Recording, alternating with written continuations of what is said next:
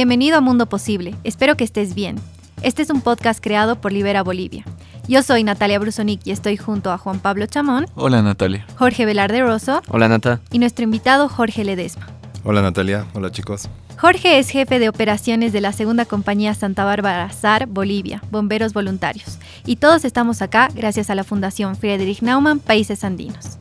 Para empezar este episodio, escuchemos esto. Entregar un campo deportivo es como entregar uh, un hospital. Deporte es salud. En medio de esta pandemia y situación tan dura, donde amigos o familiares no tienen lugar donde ir, hospitales donde quedarse, escuchar esto es realmente indignante. Y definitivamente el tono de este episodio es diferente. ¿Qué sienten ustedes al escuchar a Evo Morales diciendo eso? Como tú dices, ¿no? O sea, es, es fuerte, triste escuchar que nos ha gobernado ese personaje que puede llegar a decir, ¿no? Una cancha de un polideportivo es igual que un hospital. Y estar en medio de esta pandemia es una, en, todo Bolivia, es una situación de indefensión y de, de temor en gran medida, ¿no? No es una exageración cuando se dice que realmente estamos en una situación muy grave por los 14 años de gobierno anterior. La evidencia lo muestra. hay una noticia que el Deber sacó, el periódico El Deber de Santa Cruz sacó hace un tiempo, más precisamente el 7 de junio, que tenía como titular Evo hipotecó al país con mil millones de dólares para hospitales que no se construyeron. Tremendo. Hoy estamos ante una indefensión los bolivianos que es realmente preocupante y que tiene que empezar a alarmar al mundo de que lo que se ha estado dando aquí los anteriores años no es un ejemplo y tampoco es el camino ni la receta para poder salir adelante. De verdad estamos todos preocupados y en, un estado de ánimo no tan alto porque lo que está sucediendo hoy en, en nuestro país es realmente preocupante y la consecuencia de lo que hemos vivido los últimos años. Claro, y ahora yo les puedo dar datos que son realmente alarmantes. Eh, decirles que 3.630 millones de dólares han sido gastados en canchas a comparación de simplemente 807 millones en salud en el gobierno de, Evo Morales. Entonces es realmente indignante, ¿no? Bueno, y Coco, un poco por eso también hemos invitado, parte de que es miembro del equipo de Libera, eres bombero voluntario y tú conoces mejor cómo está el sistema de salud, ¿no? Sí, bueno, el área de bomberos en la que trabajo está de alguna forma muy relacionada al sistema de salud en general. Eh, son los equipos de primera respuesta ante emergencias los que participan eh, en primera instancia y son los que trasladan a los pacientes al sistema de salud. Entonces nos relacionamos con ellos en el día a día y claramente notamos eh, la diferencia entre hospitales privados, clínicas, las cajas, las, los seguros y bueno, los hospitales que dependen tanto de gobernaciones como del mismo estado, del municipio, ¿no? Entonces es, es, un mundo en el que hemos estado muy metidos, es un mundo en el que, conocemos bien y eh, nos damos cuenta de la, de la falencia que hay en cuanto a infraestructura, ¿no? en cuanto al dinero que se le pone. Alguna vez me comentabas que, o sea, ustedes tienen una ambulancia que es, fue fabricada como ambulancia, donada por el gobierno de Francia, y creo que son un par más que hay en toda la ciudad de La Paz. Eh, sí, efectivamente, en el municipio de La, de la Paz, ¿no? Es, es, es casi de, las pocas ambulancias que existen fabricadas para ese fin. ¿No? La mayoría de ambulancias son eh, vagonetas o minibuses eh, que se han adecuado para esta labor. Y nosotros tenemos más bien eh, esta ambulancia que, es, que ha sido fabricada así, mm. con ese fin. Y Coco, no sé si nos podrías contar cuál es la diferencia que, que vos has podido encontrar entre esas clínicas privadas y los hospitales que ya son públicos, ¿no?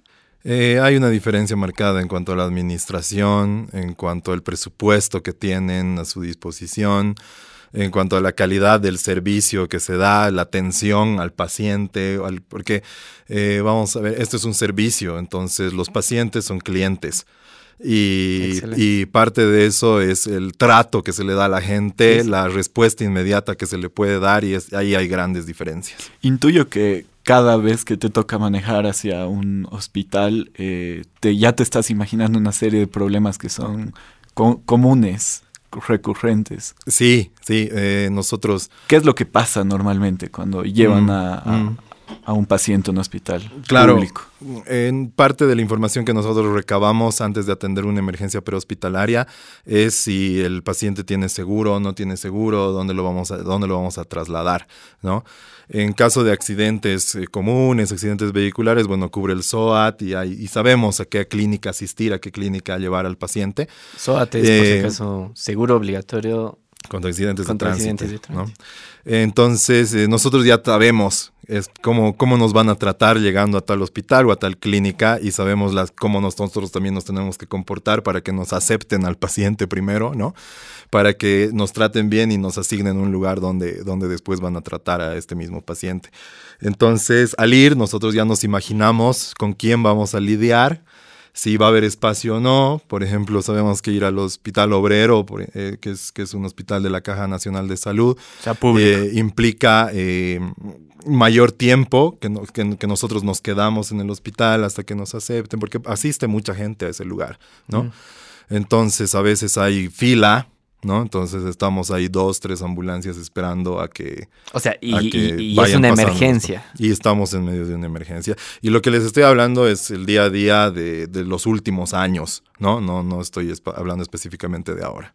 Es que yo, yo quería hacer notar a, a, todos los que nos están escuchando este detalle que alguna vez Coco me decía, ¿no? O sea, no hay ambulancias específicamente diseñadas fabricadas para hacer ambulancias. O sea, el sistema de salud es tan precario que se acondicionan autos para trasladar enfermos. Sí, eh, está, ¿no? En el imaginario de la gente que la ambulancia es un chofer y un camillero. Eh, es más, o sea, mm. está en el lenguaje común de la gente hablar así, decir el chofer de la ambulancia y el que va atrás es el camillero. Esto no es así, ¿no? Y esto es esta construcción que se ha dado de una ambulancia, ¿no? En el, en el imaginario de la gente se da a partir de que no hay servicios prehospitalarios de nivel. ¿No? No hay ni siquiera un lugar donde eh, los bolivianos puedan estudiar para ser paramédicos. Entonces esto hace que el sistema de emergencia sea muy deficiente, que la gente piense que solo es cargar y llevar, ¿no? Sin embargo, toda una, toda una emergencia prehospitalaria conlleva toda una atención, eso, prehospitalaria. Hay que estabilizar al paciente, hay que identificar qué es lo que tiene y hay que solucionar problemas médicos en ese lugar. Y durante el traslado también hasta llegar al hospital donde el paciente pasa a un tratamiento ya hospitalario clínico. Se puede decir que ustedes están cubriendo una parte que en teoría ya debería estar eh, cubierta por otros espacios que no son voluntarios. ¿no? y además que el Estado te vende como que es parte de la salud que te aseguran, ¿no? Y ahorita estamos un poco escuchando este testimonio de cuánta gente se morirá porque lo trasladan, así como tú dices, lo cargan en un auto que no está acondicionado cuando con una atención prehospitalaria podría haber llegado bien al hospital, ¿no? ¿Hace cuántos años estás trabajando como bombero voluntario? Yo soy bombero voluntario ya seis años, ¿no? Y bueno, ligando un poco a lo que estaban diciendo antes, eh, no, no somos específicamente los únicos que hacemos esto, ¿no? O sea, hay otras instituciones pagadas, nosotros somos los únicos voluntarios, sí, pero sí hay instituciones pagadas que hacen este trabajo y que aunque sean pagadas, aunque sean instituciones que tienen presupuestos anuales asignados por diferentes niveles gubernamentales, eh, igual tienen las mismas limitaciones que nosotros, o más incluso. Ni así es suficiente. Claro, ni así es suficiente, ¿no? O, eh, incluso este tema de, tener una ambulancia correctamente equipada y correctamente diseñada para su fin, ¿no? Es un problema también.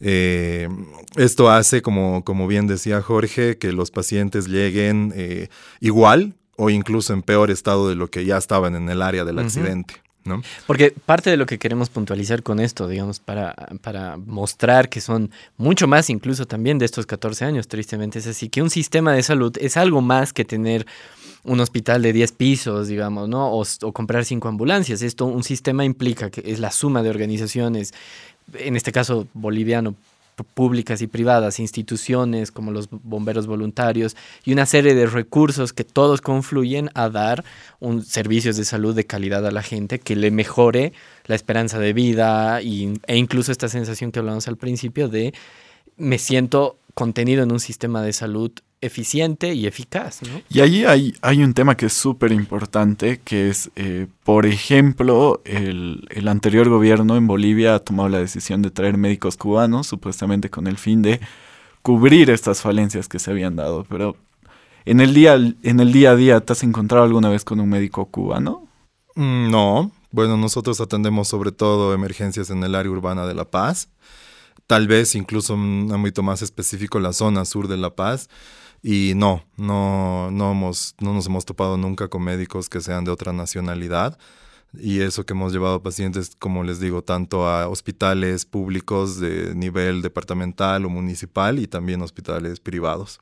Es que no sorprende, digamos, de acuerdo a los datos que ha dado el gobierno actual, solo un tercio de los supuestos médicos cubanos eran habían estudiado medicina o estaban a ramas afines. Y para no extenderme en los datos, digamos, en estos 14 años del gobierno de Evo Morales se han gastado 147 millones de dólares que se pagaban a la Embajada de Cuba, al gobierno de Cuba directamente, por estas supuestas misiones humanitarias de médicos cubanos que no eran ni siquiera médicos, dos tercios de ellos. Y solo un pequeño porcentaje se usaba para lo que estaba destinado a la medicina, obviamente. Claro. Pero se supone que estaba eh, eh, pensado esto para cubrir esta, estas falencias que hay en el sistema y, claramente, seamos sinceros, si has trabajado seis años atendiendo gente y no te has encontrado con ninguno, es porque no estaban. Sí. No, y, y además recordemos que ya una vez que están fuera del gobierno, el MAS eh, ha reclamado con esto de la pandemia, ah, ven que no estaba bien que hayan sacado las misiones de salud cubanas, que vuelvan los médicos cubanos, porque en realidad no eran médicos, sino son agentes políticos, ¿no? Y es importante igual, o sea, darnos cuenta que el sistema de salud va más allá, ¿no? Tiene que, o sea, todo lo que las mejoras que nos da el sistema de salud tienen que ser tangibles.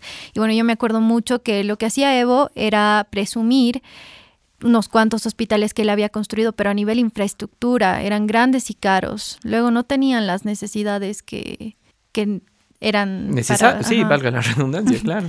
Sí, eh, uno de esos componentes también eh, eh, muy criticados en cuanto a la inversión en salud han sido las mismas ambulancias, ¿no?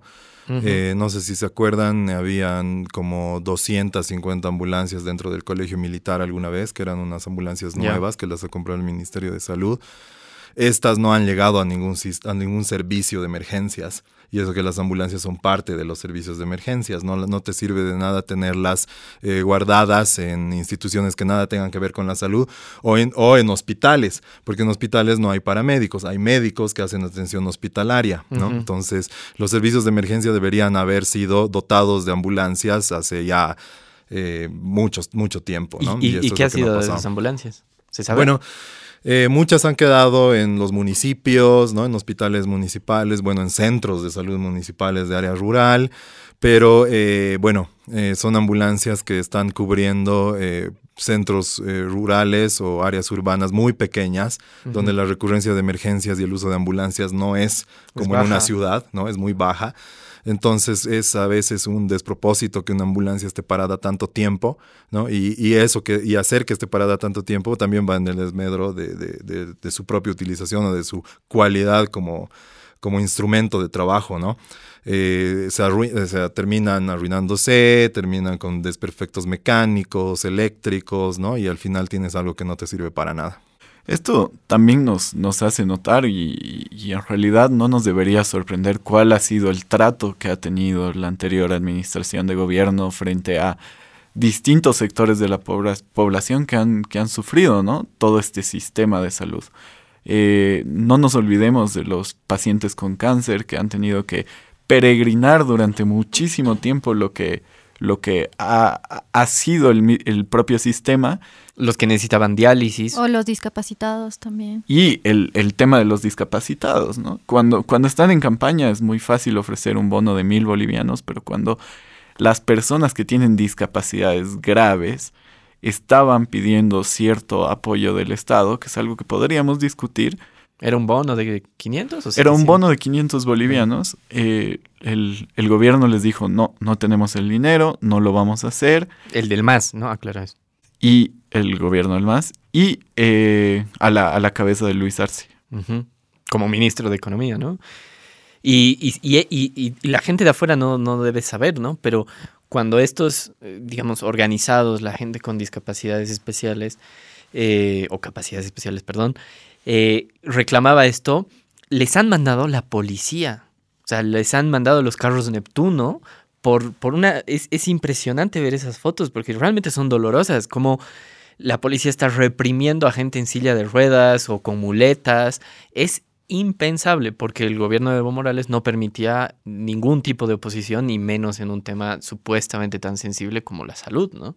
Es bastante claro que el, el gobierno del movimiento al socialismo ha dejado un sistema de salud precario, ¿no? en la actualidad, en la pandemia que, estamos viviendo, hay un desborde en el sistema de salud, o sea, se está intentando ampliar el sistema sanitario a, a contrarreloj.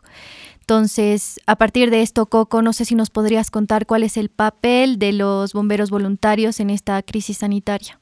Mm, sí, eh, bueno, desde que ha iniciado la crisis sanitaria, eh, nosotros nos hemos encargado de modificar nuestros protocolos y adaptarnos a la situación, ¿no? Desde el 13 de marzo específicamente, antes de que se declare incluso la cuarentena, nosotros ya teníamos adaptaciones para nuestras atenciones prehospitalarias y nuestras atenciones en general. Somos una compañía que hace fuego y rescate, es decir, atendemos incendios, rescates y, atención, y atenciones prehospitalarias. Y eh, les podría contar que en un inicio, en la cuarentena, nos hemos dedicado sobre todo a atenciones prehospitalarias, claramente, pero también a atenciones eh, eh, a gente que ha quedado, o sea, esta parte de la población que justamente estábamos hablando, que ha quedado de alguna forma desvalida o sin la posibilidad de, acceder a los servicios de salud que necesitaban. Gente que necesita diálisis, gente que necesita tratamiento oncológico, adultos de la tercera edad que no podían trasladarse y que nadie más podía hacerlo, ¿no? Nadie se había ocupado de, ese sector de la población, entonces hemos trasladado a mucha gente que necesitaba hacerse diálisis, hemodiálisis y acceder a tratamientos contra el cáncer.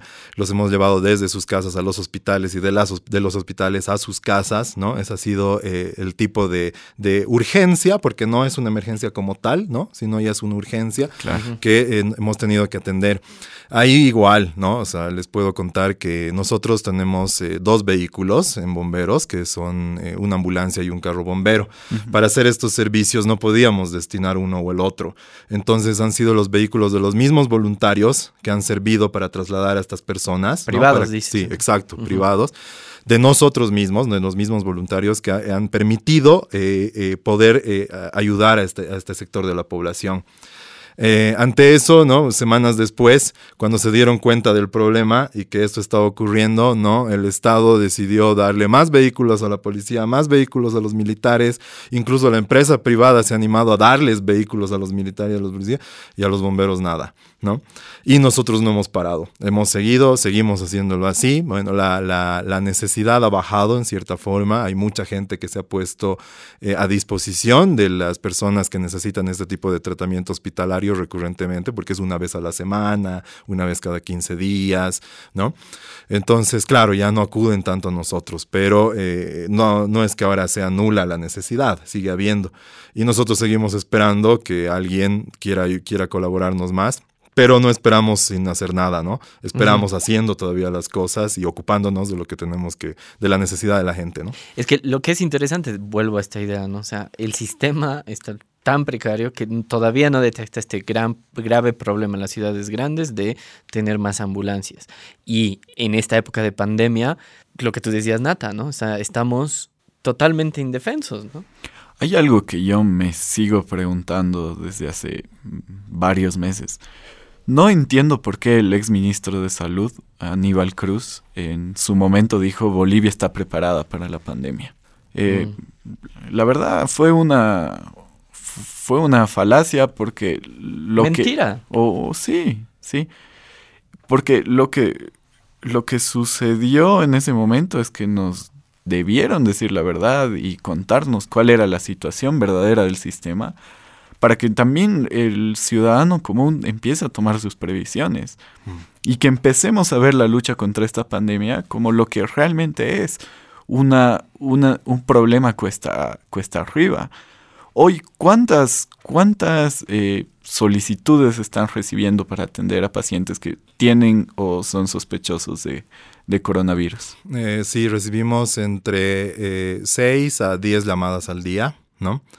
De gente que sabe que estamos en la zona sur y que y es gente también que vive, aunque también que vive en la zona sur, aunque también recibimos llamadas de más lejos. Con respecto a esto de que si estábamos preparados o no, es una pregunta que nos hacemos internamente también, es una pregunta que me han hecho también en algunos medios de comunicación, digamos, si es que los bomberos estamos preparados o no hay como que ahí hay que hacer un análisis, ¿no? Es 50% eh, parte de estar preparados, un 50% es si tenemos los, las herramientas, los equipos necesarios, ¿no? Es los insumos necesarios. Pero el otro 50% es la capacidad de la gente. Me imagino, digamos, viendo, siendo lo más positivo que puedo, eh, me imagino que el, el exministro se estaba refiriendo a algo así. O sea, capacidades en la gente existen. ¿No? Es lo que nos ocurre a nosotros. Nosotros, yo considero que mi compañía de bomberos está muy capacitada y que tengo un personal en el que confío y que sé que lo van a hacer bien. ¿Dónde está la limitación? En que si tenemos los insumos, en que si tenemos las herramientas para lograr esto, ¿no? Si, si nosotros, la segunda compañía Santa Bárbara de Achumani, tuviese tres, cuatro ambulancias, hubiésemos ayudado a muchísima más gente, al triple, a cinco veces más de gente de la que hemos ayudado. Pero solo tengo una. ¿No? Entonces ahí está el problema. Entonces, tal vez se refería a eso, digamos, ¿no? Puede ser. Eh, como capacidades en el mejor de los casos. En el mejor de los casos. Capacidades de las personas hay, ¿no? Médicos, eh, enfermeros, paramédicos, ¿no? Eh, los mismos bomberos, pero creo que en lo que tenemos una gran falencia es en cuanto a la infraestructura, insumos, herramientas y todo lo que se necesita para atender a la población. Porque está claro que los médicos y las enfermeras y la gente que trabaja en el sistema de salud es muy buena y se las ingenia para hacer cosas con pocos insumos. Exacto. Eso, y, eso es bien boliviano, ¿no? Hacer, o sea, sacar adelante algo con poca, con poca cosa, con poca con, pocos insumos. Y, es, y es, eh, ya que lo mencionas realmente es una buena aclaración, como tú dices, Juanpa, ¿no? O sea, lo que nosotros queremos hacer notar no es la capacidad de nuestros profesionales, sino es faltan recursos desde los más básicos, como una ambulancia, hasta hospitales, hasta respiradores, hasta guantes, incluso, me imagino, en algunas zonas. Claro, lo que, bueno, yo decía, ¿no? 50% la capacidad humana y 50% eh, lo material. Pero bueno, hay que aceptar también y hay que aclarar que parte de ese 50% de la capacidad humana es la gente que toma las decisiones, que digamos es un 10% y creo que ese 10% también falla, ¿no? Eso hace un 60% de falla, que eso es lo que hace que colapse todo esto, ¿no? Y Coco, sabiendo que uno puede ayudar, pero no tiene los insumos necesarios. ¿Cuál es el protocolo que ustedes están teniendo con las personas con sospechas de coronavirus o que tienen? Mm. Bueno, hemos, hemos sido muy, muy previsores, la verdad. Eh, como les decía, antes de que se declare incluso cuarentena, nosotros ya teníamos adaptaciones a nuestros protocolos los insumos nos hemos preocupado de conseguir antes, ¿no? Es un buen tema también para hablar eh, cómo se ha especulado con los insumos. Ahora, por ejemplo, el oxígeno, ¿no? En su tiempo fueron los guantes de nitrilo, fueron los trajes de protección, ¿no? Eh, cuando nosotros compramos los trajes de protección valían entre 60 a 80 bolivianos cada uno. incluso podías conseguir menos, ¿no? Estoy hablando de, tipos de, o sea, de trajes nivel 3 de protección eh, para materiales peligrosos, o sea, bien, bien de emergencias. Ah, después han empezado a valer 120, 150, 250, hasta en 300 bolivianos podías acceder a un traje de esos. Más bien a nosotros, particularmente en mi compañía, hemos, hemos conseguido todo esto antes, previamente, ¿no? A buenos precios. Nosotros mismos los hemos pagado y eso ha hecho que tengamos hasta ahora eh, un buen backup de materiales y de insumos que nos permiten atender a la población. Eh, lo que sí a nosotros nos ha pegado de alguna forma ha sido la cantidad de personal que tenemos. Antes de la pandemia habíamos llegado a tener 45 bomberos en servicio, habíamos crecido muchísimo y actualmente somos 18. ¿No? Y, no, y hay semanas en las que ni siquiera somos los 18 porque nosotros mismos nos tenemos que cuidar. Entonces, si un voluntario presenta algún síntoma, aunque sea leve, ¿no?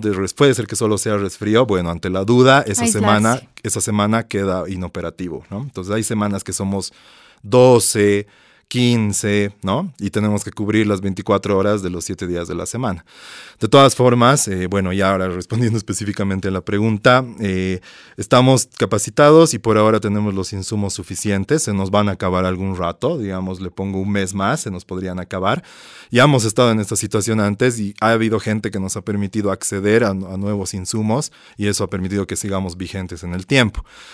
Eh, de todas formas, bueno, Ahora hay muchas, muchas consideraciones que hay que tomar en cuenta antes de, asistir a una persona que tiene esta enfermedad y eso es eh, un problema. desde el punto de vista de que ahorita la gente piensa que el problema es trasladar a tu paciente, ¿no? Y no es así. El traslado creo que se puede dar incluso en cualquier vehículo si es necesario, ¿no? Ahí pones en riesgo a más gente, lo ideal es hacerlo en una ambulancia porque ahí tienes la situación controlada. Pero más allá de que lo traslades o no, más allá de que una ambulancia llegue a tu casa y retire al paciente, eh, el problema está en que si en los hospitales va a haber el espacio suficiente para, para que este paciente acceda al tratamiento. Y tomando en cuenta que ustedes son los mediadores, ¿no? O sea, con, con el hospital. Exacto, exactamente. Entonces, ahora, eh, bueno, a nosotros nos toca eh, gestionar la emergencia. Una emergencia de este tipo nos toma, si es que la llegáramos a atender, nos toma dos horas y media aproximadamente dentro de la zona sur. ¿No? ¿Por qué? Porque yo, uno recibe la llamada y tiene que recabar toda la información, tiene que ver por llamada cómo está el paciente, ¿no? Y lo primero hay que hacer las preguntas, ¿no? ¿Tiene seguro? ¿No tiene seguro? ¿Dónde lo tratan habitualmente? ¿Ya se han comunicado con el hospital? ¿Hay espacio? ¿Ya saben que hay espacio? Las respuestas ahí son muy, muy relativas, ¿no? Hay gente que, que opta incluso por, por exagerar tal vez las cosas para que realmente se los atienda. Hay gente que opta por decirnos que sí hay espacio aunque no haya llamado al hospital, porque es la desesperación de la gente, ¿no? La gente quiere ser atendida, quiere que su familia llegue al hospital. Y ese es un, es un grave problema. Nosotros tratamos de gestionar la emergencia lo más rápido que se puede, pero bueno, uno llama al hospital para ver si hay espacio y no te contestan, ¿no? O no, el, el teléfono está fuera de servicio, claro. ¿no? Incluso nosotros que teníamos contactos, si quieren de alguna forma más directos con los centros hospitalarios, tampoco sirven ahora esos contactos, ¿no? Los médicos están colapsados, colapsados ¿no? Cargados de mucho trabajo. Entonces, bueno, nos llaman y yo les pido ciertos requisitos que tienen que cumplir. Unos 10 minutos, 15 minutos más, ya no te llaman porque no pueden cumplirlos y saben que no hay espacio en el hospital. Entonces nosotros ya no asistimos, ¿no? Pero como les digo, asistir también implica toda una logística, ¿no? Nosotros nos, o sea, nosotros nos tenemos que equipar completamente, asistimos. Al volver hay que descontaminar, descontaminar toda la ambulancia, después nosotros mismos. Y como les digo, eh, más o menos el promedio son dos horas y media que nos toma atender a alguien en esta época de pandemia, con todos los protocolos que tenemos que cumplir. Y realmente estamos ante una situación muy crítica, ¿no? Para que una atención de emergencia tenga que tomar tanto tiempo y no sea tan eficiente. Sí, es que todo esto hay que verlo desde el punto de vista de la gestión, la gestión de la emergencia. Estamos en una pandemia y una pandemia es una emergencia de larga duración, ¿sí? Desde que ha iniciado y todavía continúa. Entonces hay que gestionar la emergencia desde varios puntos de vista y en varios ámbitos. Y pensando en el largo plazo. Exacto, entonces, y eso, pensando en el largo plazo. Entonces debería haberse instaurado, hay el COED, ¿no? Que es el Centro Operativo de Respuesta a Emergencias Departamental, incluso hay municipales. Pero lo que debería haberse hecho es, es un sistema de comando de incidentes claro, en el que haya una organización cabeza y que involucre a las demás y vea cómo están funcionando y qué necesidades tienen también las organizaciones que participamos. Y esa es la gestión que no se hace adecuadamente en el país. Entonces, si nos toma a nosotros tanto tiempo ahora, es porque nosotros mismos hemos gestionado todo eso. ¿No? O sea, la llamada de emergencia la recibimos nosotros, nosotros intentamos llamar a los hospitales, la misma gente intenta llamar a los hospitales, nosotros tenemos nuestro propio equipo porque nosotros no los hemos conseguido, nosotros nos hemos conseguido esa ambulancia también y nos toma todo ese tiempo porque estamos funcionando como una... Eh, isla. Como una isla, exactamente, ¿no? Y eso no debería pasar, deberíamos estar las instituciones totalmente interrelacionadas. Que es, la idea de un sistema. Que es la idea de un sistema de salud y de un sistema de comando de incidentes ante una emergencia de este tamaño, ¿no? Entonces, esa, esa creo que es la crítica máxima también en este momento y creo que es lo que es donde hay que, donde hay que atacar y donde hay que hacer algo. En tener buenos gestores de emergencias, ¿no? En tener gente que se dedique a administrar la emergencia como tal. Pero, pero en última instancia, lo, lo inmediato, digamos, yo diría como un consejo para el que nos está escuchando ahora, es también en este reconocer, esos son nuestros objetivos, ¿no? Que estamos en una situación así y cuidarnos lo más que podamos porque si vamos a necesitar el sistema, ese es el punto, ¿no? El sistema es muy precario como para confiar que vamos a estar bien tratados. Y no, insisto, como decía el Coco, no porque nuestros profesionales no tengan la voluntad o las ganas, ¿no? O sea, recordemos a la enfermera Mariluz Salazar en Santa Cruz, que, o sea, es gente que está dispuesta a hacer todo lo que haga falta. El tema es estructural. Acá también tenemos que corresponder y agradecer a quienes están funcionando bien, ¿no? Sí. Tenemos que ser muy agradecidos con médicos, con enfermeras, con las personas que están dentro, luchando dentro del sistema para que pueda funcionar Lo- mínimamente. Exacto. Y también, y sobre todo, ¿no? A los que tienen la iniciativa privada, como ustedes los bomberos voluntarios, de eh, generar respuestas ante la escasez de ideas. Porque lo que estás mencionando es una idea que tal vez puede ser básica de un libro de atención de emergencias en pandemia o de atención de emergencias. Y lo que ha dicho el Coco, ¿no? Es bien boliviano de con pocos recursos inventarme maneras que salven la situación, que seguramente no serán las óptimas, pero realmente son una solución porque eh, los bolivianos somos creativos. En pocas, nuestro sistema de salud no es suficiente. Es por eso que nosotros los bolivianos debemos cuidarnos. Debemos seguir buscando maneras de seguir adelante. Es momento de que te cuides, de que cuides a los tuyos. Gracias Coco y a su equipo, la segunda compañía Santa Bárbara SAR Bolivia Bomberos Voluntarios, por el trabajo que hace. Gracias a ustedes, chicos. De igual manera, agradecer a todos los que están luchando en primera línea ante el virus y nos unimos al dolor de quienes han perdido a alguna persona cercana.